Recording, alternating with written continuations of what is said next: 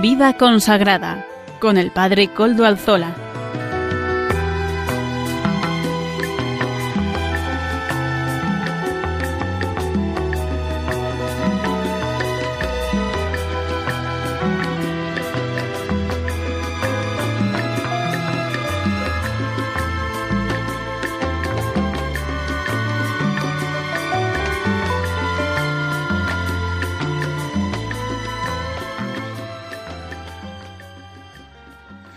Buenas tardes, amigos, hermanos y oyentes. Hoy es jueves y son las cinco de la tarde, una hora menos en las Islas Canarias.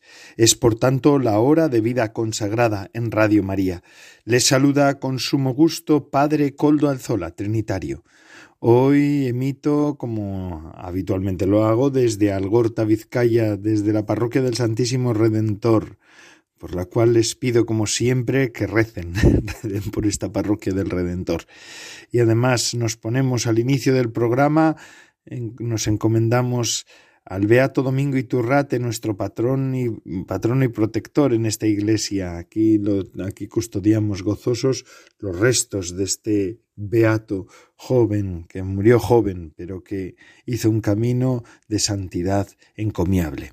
Saludo y también, como no, a quienes nos están ayudando en el control en Madrid. Gracias a su servicio podemos emitir una semana más. Hoy que es día 30 de septiembre de 2021.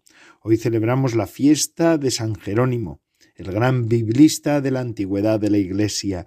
Además, hoy, como no, tenemos presentes también a tantos monasterios jerónimos que ha habido en la geografía española y ahora más reducidos que antes, pero que sigue también habiendo alguno, un monasterio jerónimo.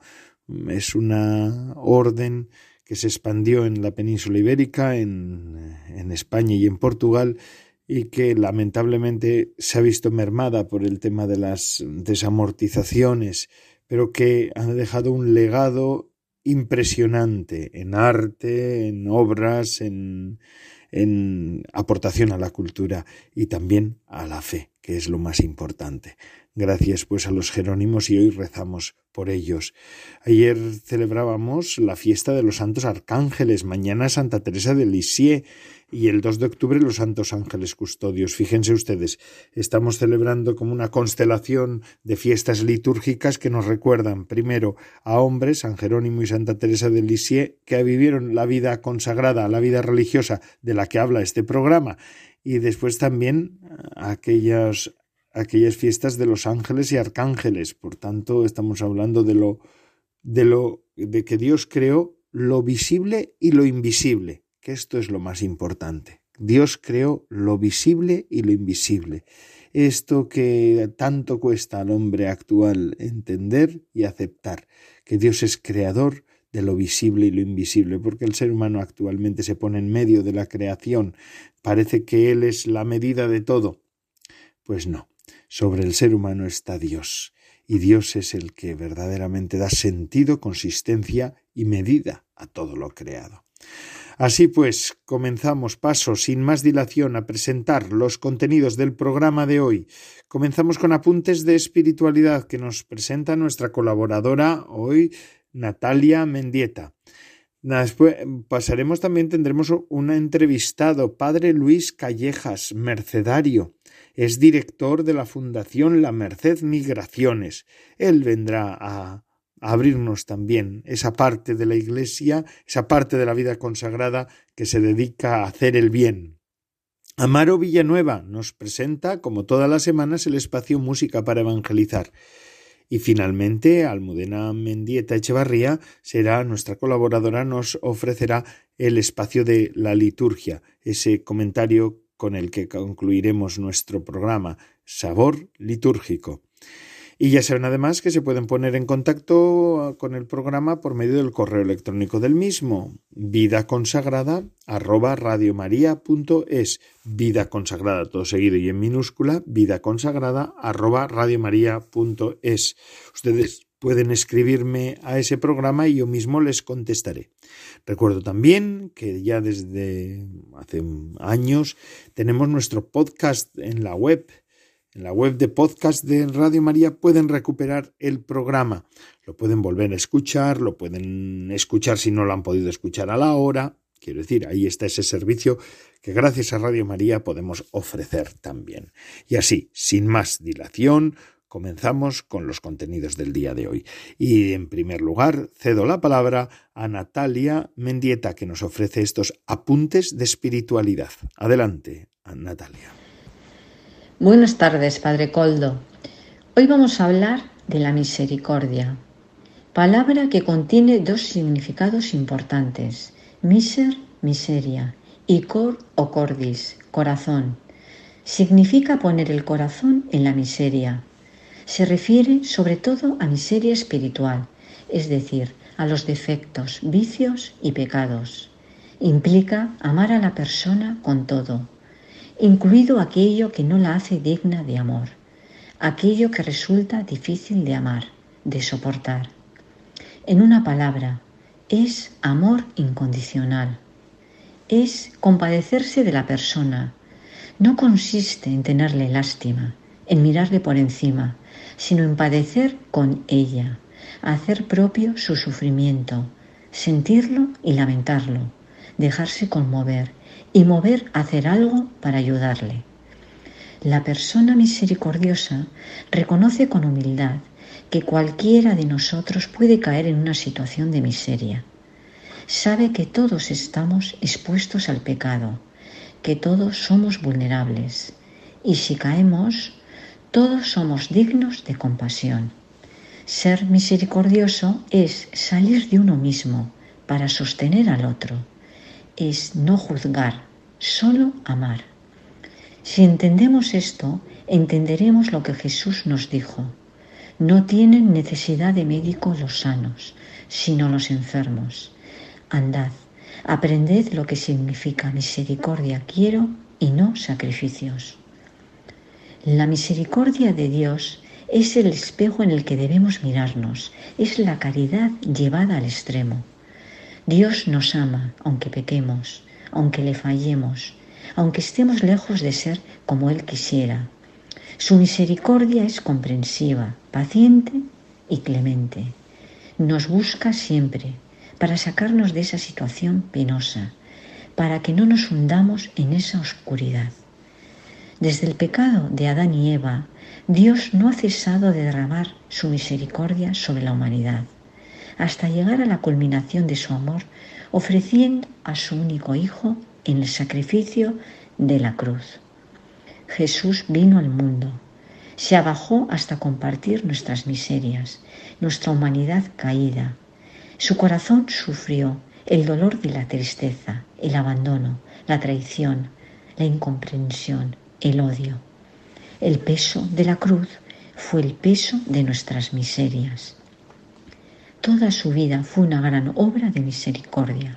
Sanó a los enfermos, dio de comer a miles de personas, liberó a los encadenados por el demonio, enseñó y aconsejó a los que no sabían, consoló a los tristes, perdonó a los pecadores, sufrió con paciencia los defectos de sus discípulos e incluso de sus enemigos. Rezó e intercedió por todos ante el Padre. Y esas obras de misericordia continúa hoy haciéndolas en cada una de nuestras vidas. El bautismo nos permite salir de ese pozo oscuro del pecado, nos renueva hasta quedar limpios. La confesión nos permite renacer de nuevo cada vez que recibimos la absolución son pruebas del amor de Dios, que le lleva a buscar incansablemente nuestro amor. Jesús le dijo a Santa Faustina Kowalska, deseo derramar mi vida divina en las almas humanas y santificarlas, con tal de que quieran acoger mi gracia. Los más grandes pecadores llegarían a una gran santidad si confiaran en mi misericordia.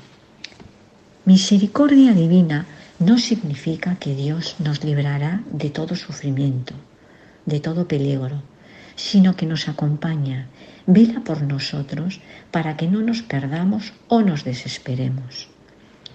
Misericordia divina tampoco significa que todo vale, que se puede vivir impunemente desobedeciendo a Dios, dando por hecho que al final nos perdonará.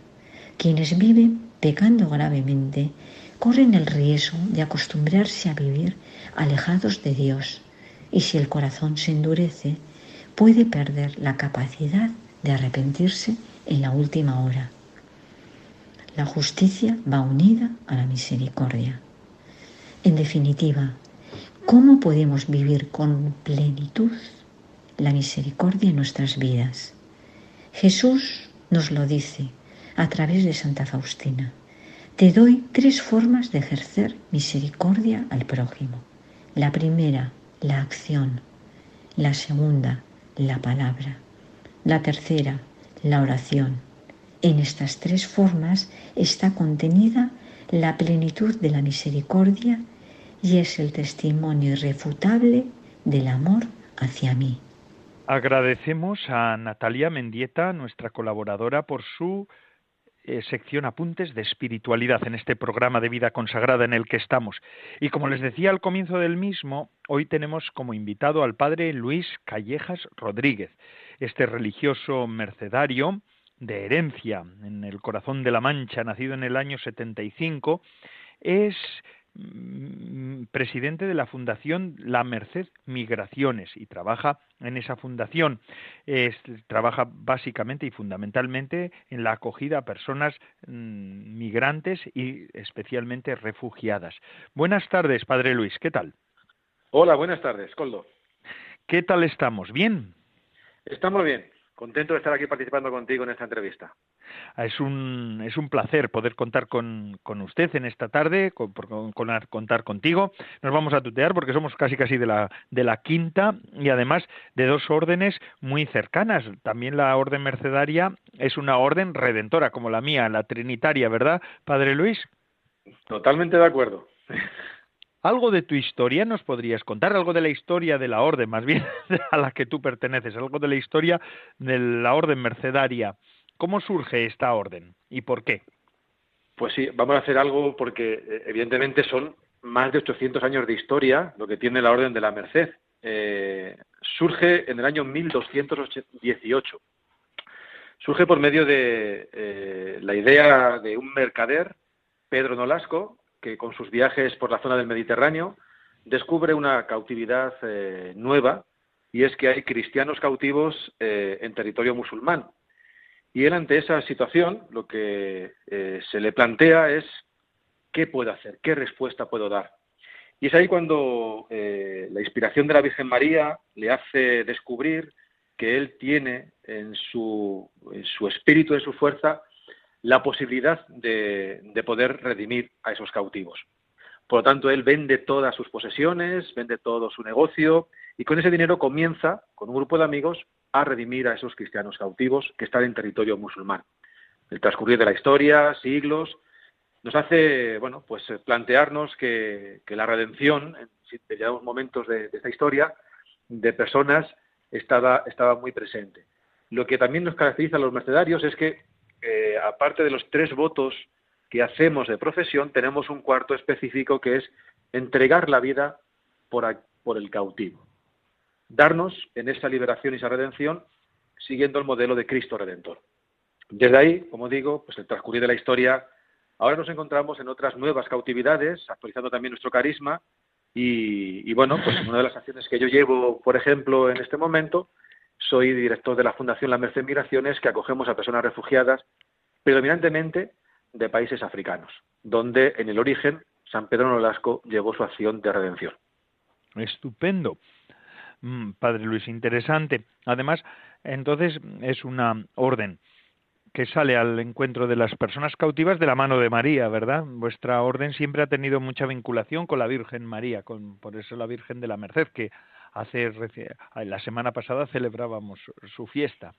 Estamos aún con, el ambiente de celebración, es cierto. El día 24 celebrábamos la festividad, la solemnidad de la Virgen de la Merced, y es cierto también que, bueno, para los mercedarios la figura mariana es muy importante, ella es nuestro modelo a seguir, dentro también de esa eh, oferta de plan de salvación que, decide aceptar en su vida para la salvación del género humano. Desde ahí nosotros sentimos un modelo eh, a imitar, es nuestra patrona, es nuestro, nuestra espiritualidad eh, gira en torno a ella. De hecho, se nos conoce por el nombre de mercedarios desde la merced y misericordia de la Virgen y no como el nombre del fundador. Nos podríamos llamar o, decirnos nolasquinos o nolasca, pero no, nos, llamamos mercedarios por el simple hecho de ser hecha ella la inspiradora de esta obra redentora. Qué bueno, qué bueno, fíjese, qué interesante. Y es que es así, 800 años de historia dan para mucho, pero mm, la tuya no ha sido de 800 años porque desde el 75 desde el 75 en que naciste hasta ahora no son 85 años. ¿Cómo conociste tú? Algo menos, ¿verdad? Pero bueno, nosotros todos los que somos religiosos, esto lo digo también para los oyentes que no son religiosos quizá, eh, para nosotros los religiosos siempre se nos dice, ¿verdad?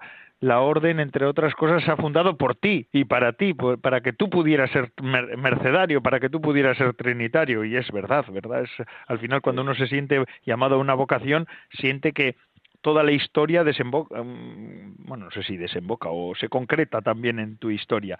¿Cómo conociste tú a los mercedarios?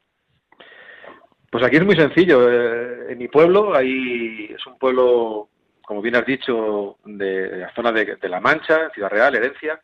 Es un pueblo muy mercedario, con una tradición mercedaria de más de 375 años y donde, como decíamos también antes, una gran devoción a la Virgen María de las Mercedes, eh, un pueblo que están los frailes mercedarios y las mercedarias de la caridad.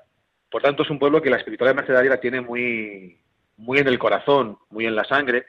Y yo creo que desde ahí pues se nos va inculcando. Yo creo que como, como todo, todo paso vocacional, uno siente curiosidad, empieza a acercarse más allá de ese momento de, de, ser monaguillo y, y estar cercano en los procesos formativos de catequesis y demás, pues decide tener referencias. Si hay frailes que, que están siendo eh, una referencia de, llamamiento, de, vocación mercedaria, y es ahí donde uno descubre que ¿por qué no? ¿Por qué no puede ser también igual que ellos? Y en ese proceso de formación yo creo que nos hemos encontrado muchas personas y creo que ahí es donde surge el primer contacto, ese primer contacto con la realidad de mi vocación, decir, ¿puedo ser religioso mercedario? Y en eso eh, comencé hacia el año 91, eh, marché a hacer el postulantado a, Valladolid, ahí estuve haciendo el BUP y el COU, en el Seminario Diocesano de Valladolid. Posteriormente, bueno, llegado ya a COU, había que decidir sobre el futuro. Aparte de qué quieres estudiar, qué quieres también hacer con tu vida. Y ya una vez que has entrado en esa formación, en ese acompañamiento, uno siente la llamada del Señor para continuar siendo eh, una respuesta afirmativa a la llamada de ser mercenario. Decido ir al noviciado, solicitar el ingreso al noviciado, lo hacemos en Berín, en Orense, un año, y en el 95 marcho para Salamanca a continuar mis estudios de teología y estoy hasta el año 2000.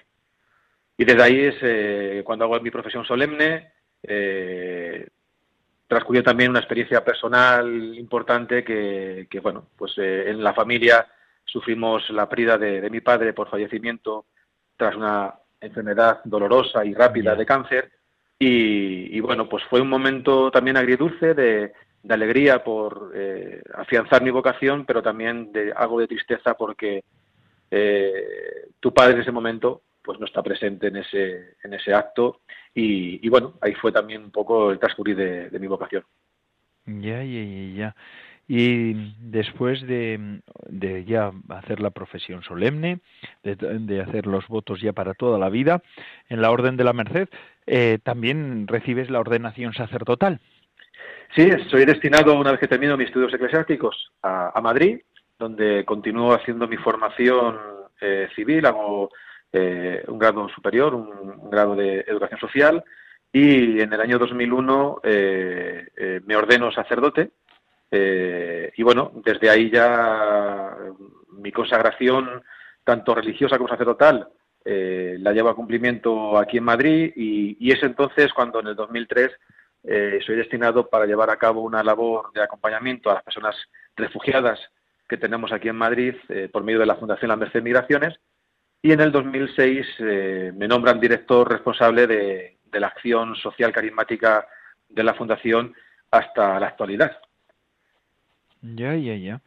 Así que una, una vida muy marcada eh, junto a los a los africanos, ¿verdad? Porque has dicho que la mayoría de los eh, de los migrantes que recibís, de los refugiados que recibís en la fundación La Merced son africanos, porque tú en realidad tu vocación también tenía un tinte de África, ¿verdad? O una llamada desde África. Sí, como hablábamos eh, anteriormente, yo tenía una referencia en mi proceso de, de, estudio en el colegio en herencia eh, un fraile se fue eh, a Ruanda de misionero y cada vez que regresaba era también el conciliario del grupo de matrimonios de esa señora, de mis padres, y cada vez que regresaba pues tenía siempre un encuentro con los matrimonios. Y bueno, pues a mí me, entusiasmó en aquel momento toda su vida de misión. Entonces, bueno, pues eh, en mi mente estaba irme a, África con, con, esa pretensión de ser misionero. Como he contado antes, ante la, dura realidad del fallecimiento de, mi padre, pues decido cambiar y, quedarme en territorio español, eh, estando con mm. mi madre, acompañado también, también ese momento. Y es cuando, sí, se descubre que, al final también la realidad africana está llegando a, aquí a España y que de una forma o de otra eh, ese sentimiento que yo tenía, o ese deseo, se ve también satisfecho y, cumplido con, con la acogida con ese brazo extendido, con ese brazo también de, de, hermanos a, los eh, africanos que, se, que llegan a, España, en concreto aquí a Madrid. A la África que llega a Madrid. Em, interesante, Padre Luis Callejas Rodríguez, que es mercedario. Nos está explicando un poco en este primer momento de la entrevista, nos ha explicado su vocación, su itinerario. También eh, algo sobre la orden a la que él pertenece. Luis, vamos a hacer unos momentitos de, parón, de una pausa musical brevísima y volvemos otra vez. A los oyentes les digo que después de la pausa seguiremos porque nos tiene mucho que contar sobre la Fundación La Merced Migraciones, de la cual él es director. Unos menos de un minuto de música y volvemos otra vez.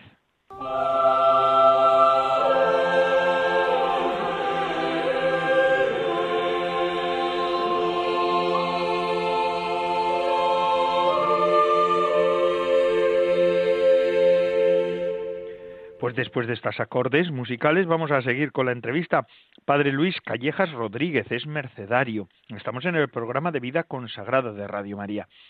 Padre Luis, mm, después de que nos has contado algo de tu historia vocacional de la Orden de la Merced, ahora nos gustaría que nos hablaras un poco de la Fundación La Merced de la cual tú eres director. ¿Cómo surge esta fundación? ¿Por qué surge? ¿Por qué los mercedarios en la provincia de Castilla, a la que tú perteneces, deciden hacer esta obra social de la Fundación La Merced Migraciones? Pues eh, surge por la experiencia que los mercedarios tienen eh, de misión en África, en concreto en Burundi. Hacia finales perdón, primeros de los años 80, están en la misión allá y a finales de, ese, de, esos años de 85, 90, comienza el conflicto en Burundi, los misioneros son expulsados y, bueno, ellos se quedan en las fronteras gestionando campos de refugiados. Eh, al tener que regresar a España, eh, hay una realidad nueva y venían también con esa con esa ilusión de, poder llevar a cabo algún tipo de misión relacionada con, África, hay una realidad nueva que, tiene que ver con campos o asentamientos de, personas refugiadas en Madrid, en concreto en dos zonas. Una, la, gente que conoce Madrid, pues Plaza España le es familiar, y otra donde está el registro civil, en la calle Pradillo, que ahora son estaciones deportivas, pero en aquel momento era una zona de campo, descampado. En esos dos sitios hay un asentamiento de gente que está viviendo y hay muchos niños. Y ahí identifican los mercedarios, junto con Cruz Roja y el Inserso, eh, identifican a niños que no tienen familias, que están solos, que están abandonados. Y es ahí donde surge la propuesta de que se cree la primera casa de acogida para niños no acompañados solicitantes de protección internacional en el territorio español. Y es la primera casa que se hace y es aquí en Madrid, en la calle Castelar número 21, cerca de la Plaza de Toros de las Ventas. Y ahí hay una comunidad religiosa que es la que está conviviendo con esos niños y, de ahí es la casa madre que la Fundación La Merced Migraciones en la actualidad tiene 15 pisos aquí en Madrid, tres pisos en Valladolid, un piso en Herencia Y luego trabajamos también con personas privadas de libertad en Elche, Alicante. Ya, ya, ya. interesante la tarea. Y en el momento presente, bueno, supongo que desde la fundación hasta ahora, los rostros de los migrantes y refugiados habrán, se habrán cambiado un poco, las situaciones habrán cambiado un poco. Es cierto que al final el, reflejo de los rostros de las historias es el reflejo también de la, de la actualidad. Eh, es cierto que la pandemia ha supuesto también un, cerrar eh, contacto con Latinoamérica, por ejemplo, y no, no tenemos en este momento una realidad latinoamericana muy solicitante de protección internacional, pero sí la situación de África sigue siendo muy, muy crítica. Es un estado, una situación que viene arrastrándose una estabilidad política muy grande y al final son rostros muy parecidos, historias muy parecidas. Y yo siempre cuento cómo eh, mi abuelo eh, sabía dónde yo vivía, sabía lo que hacía y, cómo la primera vez que yo fui con la furgoneta cargada de chavales, fuimos ocho chicos y yo a, casa a pasar un día, a comer con mi familia, y él al, ver eh, a los chicos se asustó. Tenía miedo. Una persona de 83 años de repente le llegan ocho chavales jóvenes eh, del África negra y magrebí, eh, él su idea es que van a robar aquí en casa, ¿qué están haciendo? Y de repente ese día mi abuelo lo pasa con mucha tensión. A los pocos, pues 15 días después tuve que ir a, a hacer una conferencia en el colegio nuestro de herencia y fui otra vez con chavales. Y esa vez llego y la sorpresa que tengo es que mi madre está en casa esperándome y digo, ¿dónde está el abuelo? Dice, calla, calla, que el abuelo lleva toda la semana que no para. Digo, ¿por qué? Dice, vete para la cocina. Y en la cocina había chocolate, magdalenas, había de todo para los niños de su nieto Luis. ¿Qué pasó? Pues que al final ese día él tenía a todos los chavales sentados en el salón alrededor suyo contándole su vida y lo mejor de todo fue cuando eh, al despedirnos yo me acerco a él y digo, bueno, abuelito, un beso, nos vamos, tal, tal, tal. Y dice los chicos, abuelito, nosotros también nos vamos. Y todos fueron dándole dos besos a mi abuelo. Como puedes entender, él no esperaba ese tipo de reacción, lloraba a lágrima viva, y para él fue también ese, ese cambio y esa experiencia que creo que todos tenemos que tener, y es que nuestra mirada muchas veces está condicionada, contaminada por lo que puedan decirnos, y tenemos miedo y rechazamos lo desconocido. Y yo creo que estas personas con las cuales en muchos momentos son objeto de crítica, hay que conocerlas, hay que hacerlas también nuestras, mirarles con ojos de fe y creo que en la vida religiosa necesitamos también que nos remuevan los corazones este tipo de situaciones que, que viven las personas refugiadas, tomar conciencia de que su vida es una vida de mucho sacrificio, de muchas renuncias, y ahí es donde descubrimos que somos iguales, que somos hijos de un mismo Dios y que podemos ser cristianos o musulmanes, pero que el Dios que nos ha creado nos une y nos da la posibilidad de encontrarnos. Yo siempre digo que tengo una suerte increíble de poder compartir la mesa, que es el alimento y que para los cristianos es la Eucaristía, pero que comparto mesa con chavales de diferentes procedencias. Pero qué bonito es que cuando vamos a bendecir la, la comida, la pueda bendecir un musulmán o un cristiano y todos nos sintamos hermanos en ese momento de compartir la mesa. Yo creo que esas cosas son las que hacen que nos acerquemos los unos a los otros ante tanta diferencia como nos quieren hacer ver que existen. Es cierto que hemos tenido suerte de vivir y de nacer en un sitio determinado, pero yo creo que hay una oportunidad muy grande ahora y la vida consagrada necesitamos abrir también nuestra mirada, nuestro corazón a ese acercamiento al hermano. Es la oportunidad que tenemos también ahora nosotros de, de descubrir que Dios nos ha creado en ese amor infinito iguales a todos. Mm, qué bien, qué bien. Y ahora mm, los últimos refugiados, ahora las, personas que están habitando en tu casa, ¿quiénes son? ¿De dónde, de dónde vienen? ¿Cuántos, cuánto, ¿Con cuántos estás viviendo? Ahora, ¿cuántos niños tiene el nieto de, de tu abuelo? ¿Cómo se llamaba tu abuelo? Mi abuelo se llamaba Silvino. De Silvino, el nieto de Silvino, ¿cuántos chavales tiene ahora? Pues mira, aquí en Madrid son 120, de los cuales 110 son chicos y 10 son chicas. Y en Valladolid son 21 y en Herencia son 7. Esa es la familia que formamos en la Fundación La Merced Migraciones y junto a eso pues hay un equipo humano de trabajo pues grande, volcado al 100%, en, la idea de, sacar a esta gente pues hacia adelante con, su sueño cumplido y realizado de ser capaces de poder también ayudar a sus familias y ser gente que, que, bueno que tiene también una oportunidad de enriquecernos también a nosotros.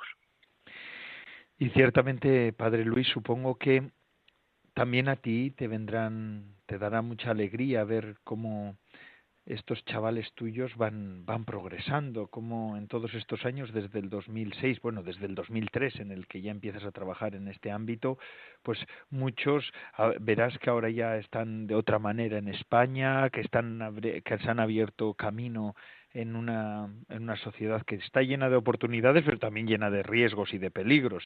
Eh, supongo que habrás tenido, tendrás ahí eh, satisfacciones muy fuertes. Sí, yo creo que al final las historias humanas son las también que van eh, marcando y compartir eh, vivencias con, con, chavales jóvenes también te hace tomar esa vitalidad por, por, la vida y decir es importante apostar. Es cierto que hay multitud de, anécdotas. Yo ahora mismo se me viene así a la cabeza eh, pues uno de los primeros chicos que conocí, un chaval de Marruecos, Abdelá, pues una persona que, que, era inquieto, que era muy pequeñito, que se escondía por cualquier sitio y siempre que llegábamos a la hora de, dormir, eh, pasaba por las habitaciones y siempre me faltaba él. Y siempre iba jugando detrás de mí haciéndome la sombra. Hasta que un día lo pisé, ya dije, aquí está. Entonces le, encargué a él la misión de que tenía que acostar a todos sus compañeros. Llegada la hora, tenía que hacer él como el llamamiento para irse a descansar a las habitaciones.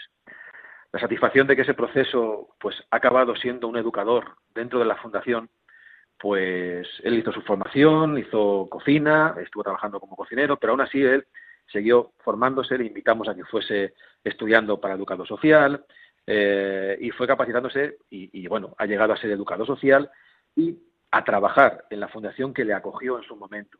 Y como él hay también otro tipo de, casos, que, bueno, pues el último, hace unos días me llamaba por teléfono un chaval de Camerún que está viviendo ahora en París con su novia para darme la grata noticia de que, si Dios quiere, el próximo mes se va a casar. Y le gustaría que, bueno, que su padre Luis pues fuese el que le casara. Entonces, una satisfacción también eh, enorme. Y luego, pues bueno, pues evidentemente, yo creo que también la fundación es un lugar para estos chicos que han pasado por ahí, donde tienen en algunos casos la pérdida de la familia, pero en otros casos la familia está en sus países de origen, pero la fundación es su lugar de referencia, es su casa, es su hogar, y, bueno, pues es bonito cada vez que hay un acontecimiento familiar, pues ahí están. Te presentan a la novia o a la mujer o, al niño recién nacido, a la niña, o llega la Navidad, que hacemos siempre una cena de Navidad y se presentan también a cenar con el resto de chicos que viven en los pisos y, participan también de lo que es su casa. O tenemos como pasa también eh, la fiesta de fin de Ramadán y también pues, participan de esos momentos aquellos que han pasado por la casa. Entonces creo que es una gran familia que formamos todos y donde puedes conocerte eh, por haber convivido o puedes ser una persona que pasó por la casa y como es tu casa, conoces a todo el mundo. Y eso yo creo que también es muy, muy, muy bonito. Qué bueno. Qué bueno, Padre Luis. Callejas Rodríguez, mercedario es eh, director de la Fundación La Merced Migraciones. Interesante el testimonio que nos has contado y que has compartido en esta tarde en Radio María. Gracias por habernos atendido, por sacar un poco de tiempo de tu, de tu, de tu jornada para podernos atender y así pues poder hacernos más sensibles ante esta situación que cada vez es más habitual entre nosotros en España eh, y que bueno pues las órdenes y la iglesia la vida consagrada más bien en general pues está también en muchos sentidos pues en primera línea no es así padre Luis totalmente de acuerdo. Yo creo que la iglesia las órdenes religiosas la, vida consagrada en sí eh, tienen esos esa variedad de dones que el Espíritu Santo ha infundido pues tiene esas respuestas tanto en educación como en la acogida, como estamos hablando ahora, de refugiados y migrantes, en la trata de, mujeres. en definitiva, yo creo que estamos ahí para dar también una respuesta evangélica donde, donde el mensaje de Jesús tiene cabida y donde nosotros somos también profetas de nuestro tiempo y tenemos también que dar voz a esa gente que no tiene voz y que, y que en muchos momentos está gritando a nuestro lado y no somos conscientes. Así es. Pues muchas gracias por atendernos en este programa de vida consagrada y ciertamente cuenta con nuestra oración y también pues con nuestro recuerdo. Te recordaremos también porque nos has hecho conocer más de cerca una realidad que a veces no nos es tan tan cercana y tan tan habitual a nosotros. Gracias, Padre Luis. Muchas gracias a vosotros por, por darme la oportunidad de, compartir este ratito y encantado. Y a todos ustedes, queridos oyentes, vamos a seguir con el programa de vida consagrada en el que estamos. Y ahora vamos a escuchar es la sección, la nueva sección que es la de siempre, la conocen ustedes, Música para Evangelizar, que nos ofrece nuestro colaborador Amaro Villanueva. Adelante, Amaro.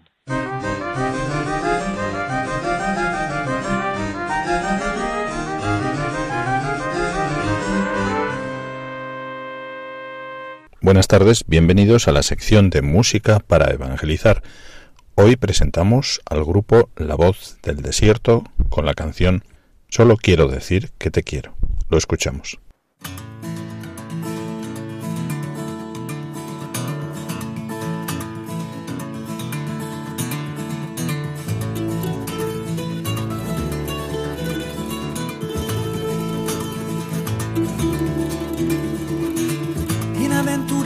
Los que aman. Y yo me siento tan amado, Señor. Bienaventurados los que lloran. Con tus lágrimas se forman ríos que conducen hasta Dios.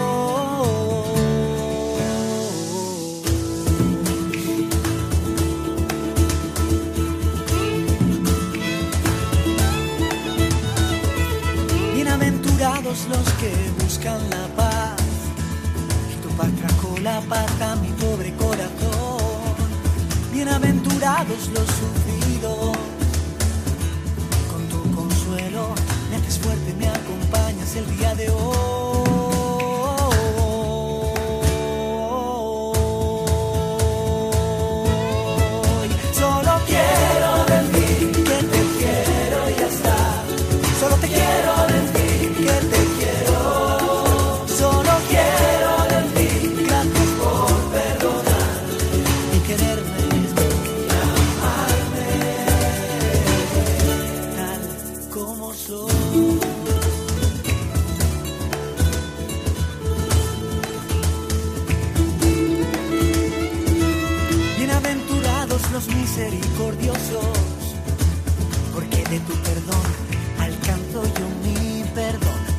Bienaventurados los limpios, porque con tu perfume me acerco cada vez más a Dios.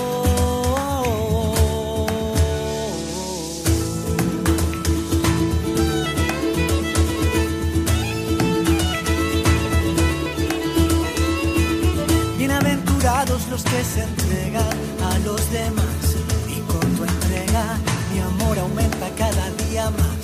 Bienaventurados los que aman. Y yo me siento tan amado por ti. Oh Señor.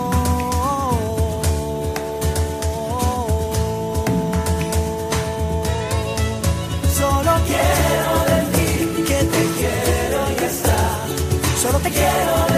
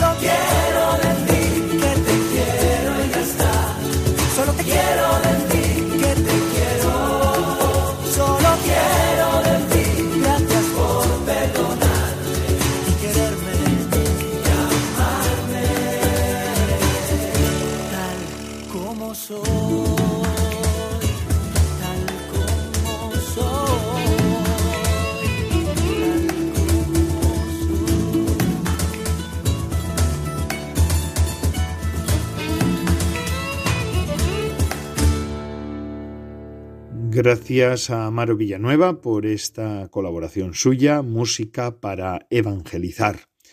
Y al comienzo del programa decía que hoy celebrábamos o celebramos la fiesta de San Jerónimo. El nombre completo de este, de este santo no era Jerónimo, sino era Sofronio Eusebio Jerónimo. Es de la ciudad de Stridone, en la actual Croacia, y mm, aunque su fecha eh, de, nacimiento no se sabe con exactitud, fue alrededor del año 347. Era de familia cristiana, pero acomodada, o vamos a decirlo de esta manera, cristiana y acomodada. Por eso, aunque recibió una sólida educación, apoyado por sus padres, que además fue a Roma a estudiar, entonces eso significaba tener una educación de primer nivel, eh, allí en la ciudad eterna, pues como pasa en las ciudades y sobre todo en las ciudades de estudiantes, donde cuando en aquella época que los estudiantes tenían muchos medios para vivir, bueno, ahora también, ¿verdad? Ahora por otras razones, pero también pasa, pues era... Mm, él frecuentó la vida mundana. Se llevó por los placeres, pero bueno, pues Gracias a Dios, este hombre eh, se arrepintió pronto, recibió el bautismo y se enamoró de la vida contemplativa. Ahí estuvo, podríamos decir, em, como, como flirteando, ¿verdad? Flirteando con los anacoretas. Ahí tuvo conocimientos, la vida contemplativa, la, vida ermitaña, eh, y bueno, pues él aprendió mucho durante, él necesitaba tener una solidez mayor en la formación teológica, espiritual. Además, su vida pasada le atormentaba de alguna manera porque le venían muchos recuerdos y entonces decidió aprender hebreo, hebreo que es la lengua en la que está escrita el, el Antiguo Testamento, ¿verdad? Como todos sabemos también alguna parte en griego, pero sobre todo es básicamente en, hebreo. Y ahí transcribió códigos y escritos de los padres de la Iglesia y además fue el que tradujo la palabra de Dios, la Biblia, ¿no? Así que, bueno, ahí estuvo él luchando contra sí mismo, más que luchando contra sí mismo, encauzando su carácter, encauzando su vida y por otra parte adentrándose en la sabiduría de Dios. Y ahí es donde encamina pues toda su vida. Pero ahí empieza a haber algunos problemas con los arrianos y entonces San Jerónimo ahí verdaderamente vive con mucha tensión todo eso. En el 382, 382 Jerónimo volvió a Roma para participar en una reunión, en un, en un encuentro mm, convocado por el Papa Damaso. Eh, sobre el cisma de Antioquía que él también conocía. Ay, madre mía, pues no fueron momentos fáciles para la Iglesia, también hubo momentos de, de tensión, pero San Jerónimo nos enseña que en los momentos en los que hay tensión y confusión en la Iglesia, no en la Iglesia celestial, sino en la Iglesia terrena, ¿verdad? Porque a veces vivimos momentos en que la Iglesia hay como cierta confusión, lo importante es volverse a Dios, a la palabra de Dios, al magisterio de la Iglesia, al sano magisterio de la Iglesia, permanecer unidos, eh, unidos, porque en un momento como de convulsión lo importante es mantener la unidad de la fe. Y así él se retiró en Belén. Jerónimo pasó el resto de su vida en Belén, dedicándose siempre a la palabra de Dios, a la defensa de la fe, a la enseñanza de la cultura clásica y cristiana y a la acogida de peregrinos. A veces era polémico, peleón, peleonero, ¿verdad? Que dicen algunos. Mm, pero era, por algunos eso le creó bastantes tensiones con muchas gentes, pero por otra parte fue muy, muy, muy amado. Y aunque dicen que no era muy fácil dialogar con él, dejó un gran legado al cristianismo porque con su testimonio de vida y sus escritos, ¿no? A él está pues esa traducción de la Biblia eh, con los traducidos eh, del griego, pero también al latín, ¿verdad? toda esa... La Biblia oficial de la Iglesia se, se suele llamar la Vulgata y esta es la que tradujo Jerónimo. Ahora, ahora, pues ya la vulgata es más actualizada y está hecha con nuevos medios y nuevos métodos, pero siempre la, traducción oficial suele ser en latín y se llama así, la vulgata. Y fijaos, el Papa Benedicto XVI, gran conocedor de los santos, gran conocedor de los teólogos, decía, bueno, él murió, perdón, el, el, el día 30 de septiembre en el 420, muy cerca de la Gruta de la Natividad. Y decía Benedicto XVI, ¿qué cosa podemos aprender de San Jerónimo? Me parece, decía el Papa, por encima de todo, amar la palabra de Dios en la Sagrada Escritura. Es importante que cada cristiano viva en contacto y diálogo con la palabra de Dios que se nos da en la Sagrada Escritura. Es también una palabra que construye la comunidad, que construye la Iglesia. Por tanto, debemos leerla en comunión con la Iglesia viva. Así pues, este es uno de los mm, cuatro padres de la Iglesia Occidental, junto con San Ambrosio, San Agustín y San Gregorio Magno, que fueron proclamados doctores de la Iglesia en 1567 por Pío V. Bueno, este fue proclamado en 1567 como padre de la Iglesia. Bueno, pues vamos a dar gracias a Dios por este testimonio de San Jerónimo.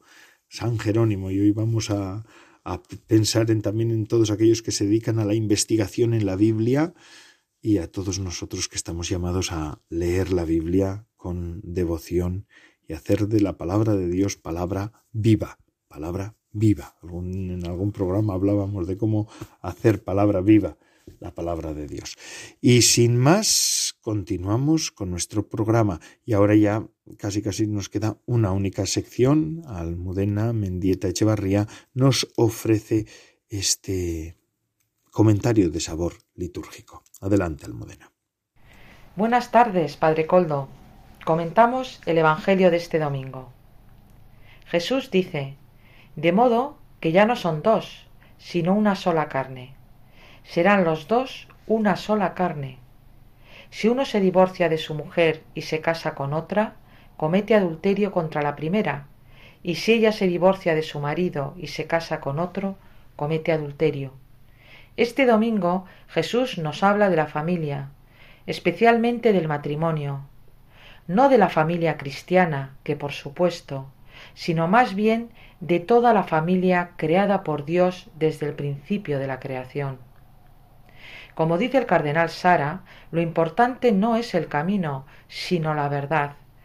La verdad no surge del consenso, nos precede. Ningún ser humano, sea de la religión que sea, se escapa de esta realidad, de haber sido creado por Dios. Existe la verdad del matrimonio creado por Dios. No es creación nuestra, es creación de Dios por amor hombre y mujer los creó. Esta verdad no surge del consenso de los hombres, sino que la precede. No está en mis manos haber nacido hombre o mujer, e incluso solamente puedo ser hombre o mujer, no puedo ser de otra especie género. El hombre no puede crear, ni tampoco cambiar la esencia de lo creado por Dios, porque por mucho cambio que realice el ser humano, la verdad de la creación de Dios prevalece. No existen otros creadores. Nadie puede decir que se ha creado a sí mismo. El hombre actual tiene que aceptar esta realidad, esta verdad de nuestra existencia. El hombre siempre será cromosoma XY y la mujer XX. El demonio pretende que el ser humano se separe tanto de su creador que incluso le tienta con que el hombre puede ser una creación propia. La unión de los cuerpos y de las personas es lo que hace que se conviertan en una sola carne. Aunque el hombre por egoísmo quiere separar carne de espíritu, no se puede separar. Aunque queramos actuar como animales por unas apetencias carnales, realmente se rompe algo dentro de nosotros. Aparentemente no se ve, porque es una cuestión espiritual, pero dentro de nosotros algo se rompe. El acto sexual afecta a toda la persona, porque en todo momento somos personas racionales y cualquier acto afecta a nuestra psique, corazón y alma. El animal actúa con libertad porque hace caso al instinto que Dios le ha dado. Pero el hombre no actúa con libertad porque se hace esclavo de ese instinto que puede incluso llegar a dominarle de tal forma que ya sea muy difícil dominarlo. El hombre, cuando actúa así, es aún peor que los animales, porque el animal da gloria a Dios con sus capacidades recibidas, pero el hombre no da gloria a Dios porque no está actuando como un ser espiritual y racional. No está actuando como lo que es. Cuando el hombre se aparta de Dios y ya no lo reconoce como creador, vive en la mentira, vive en un mundo falso creado por él, que tarde o temprano se derrumbará, porque el mundo de la mentira no te hace libre, sino que te esclaviza y te lleva a la nada. Cuando Jesús nos dice que dos personas libremente han querido unirse en matrimonio son una sola carne, no lo dice como una metáfora o un ideal, o como algo que pertenece al pasado, sino como una realidad creada por Él para toda la eternidad. Los cónyuges encuentran el sentido de su vida en esa realidad, en la donación total para dar vida a la prole y el bien de la familia.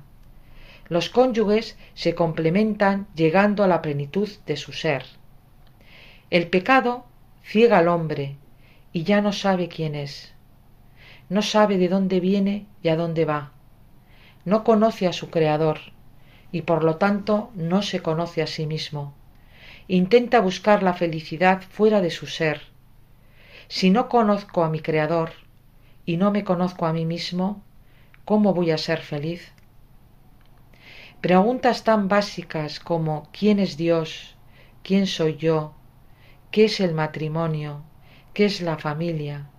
están cada vez más desdibujadas en nuestra conciencia y no sabemos responderlas porque las desconocemos. El mundo no nos da la respuesta a estas preguntas, no le interesa darnos las respuestas. Estas palabras de Jesucristo, tan escuetas y reales, no se oyen en este mundo.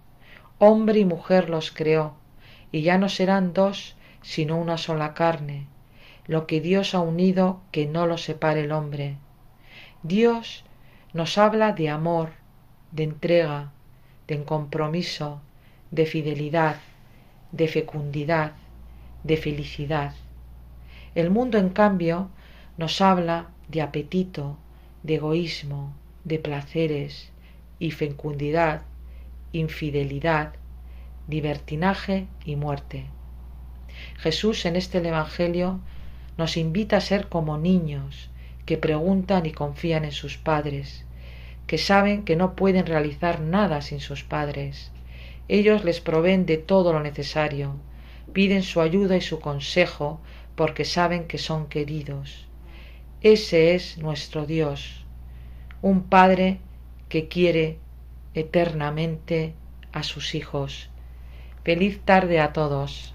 Agradecemos a Almudena Mendieta Echevarría que nos ofrezca este comentario de sabor litúrgico. Y así, con esto, el programa de vida consagrada de Radio María ha concluido una semana más. Gracias a todos los que semana tras semana nos ofrecen su fidelidad y también su compañía. Es un gozo para mí contar con todos ustedes. Eh, ustedes, los oyentes, son la razón de ser del, de la radio de la Virgen. Y ahora les dejo con la hora feliz, el espacio dedicado a los más pequeños de la casa. Y además, Radio María emite las 24 horas. Se despide de todos ustedes, Padre Coldo Alzola, Trinitario. Recen por mí. Yo lo hago por ustedes. Hasta la semana que viene, si Dios lo quiere. Que lo querrá. Espero. Hasta la semana que viene, si Dios lo quiere.